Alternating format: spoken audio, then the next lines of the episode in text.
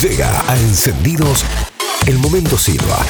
Una mirada de 360 grados de pura realidad.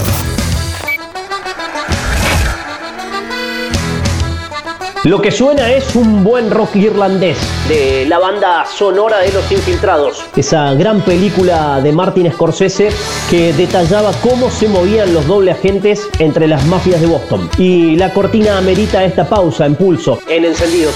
Porque de lo que vamos a hablar es del escándalo de espionaje que apunta a la AFI durante la gestión de Macri a los sótanos de la democracia, esos que se reconvierten según pasan los años, entregan carpetas de los nuevos inquilinos cuando el color político cambia de mando y se muestran casi siempre, siempre al servicio del jefe de turno.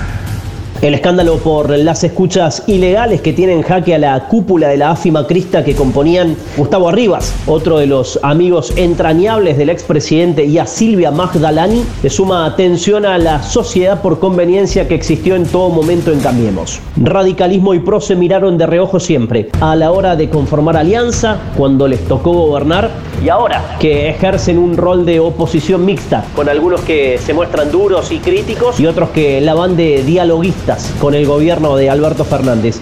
Las causas que empezaron a ventilarse en más de un despacho de la justicia federal. Apunta a una persecución que incluyó pinchaduras de mail, de teléfono, guardias a propios y extraños, fotos también a propios y extraños. Y son el resultado del seguimiento a la cúpula del kirchnerismo y el famoso diálogo de Parrilli con Cristina Kirchner en el ya recordado Cristina, pelotudo. O fotos a macristas puros como Larreta, Vidal o Santilli. Todos eran espiados, hasta los propios. O sobre todo, los propios. ¿Ocurrió únicamente en tiempos de Macri? Desde ya que no. El descalabro institucional que se vive desde hace un buen tiempo en nuestro país es consecuencia de la interna de los servicios durante la última parte del gobierno. ¿Qué cosa, no? De Cristina. A diferencia de otras veces, no me sigue en esta oportunidad ninguna moto. Aunque ahora la expresidenta monte un acting en su recorrido a un juzgado en Lomas de Zamora y se sorprenda por la escasa cobertura periodística. En aquellas oportunidades llegaron a ser dos motos con cámaras transmitiendo en vivo y en directo mi desplazamiento por la ciudad. Los servicios, service o servilletas, según la jerga, están de nuevo.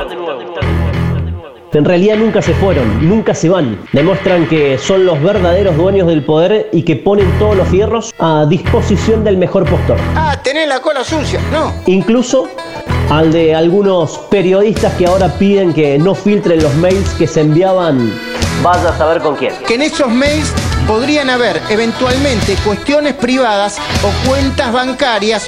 No, es raro. En la casa, la casita, la CIDE, la AFI o como se llame, desde hace rato demuestran que en la puerta hay un cartel que no se lee pero está.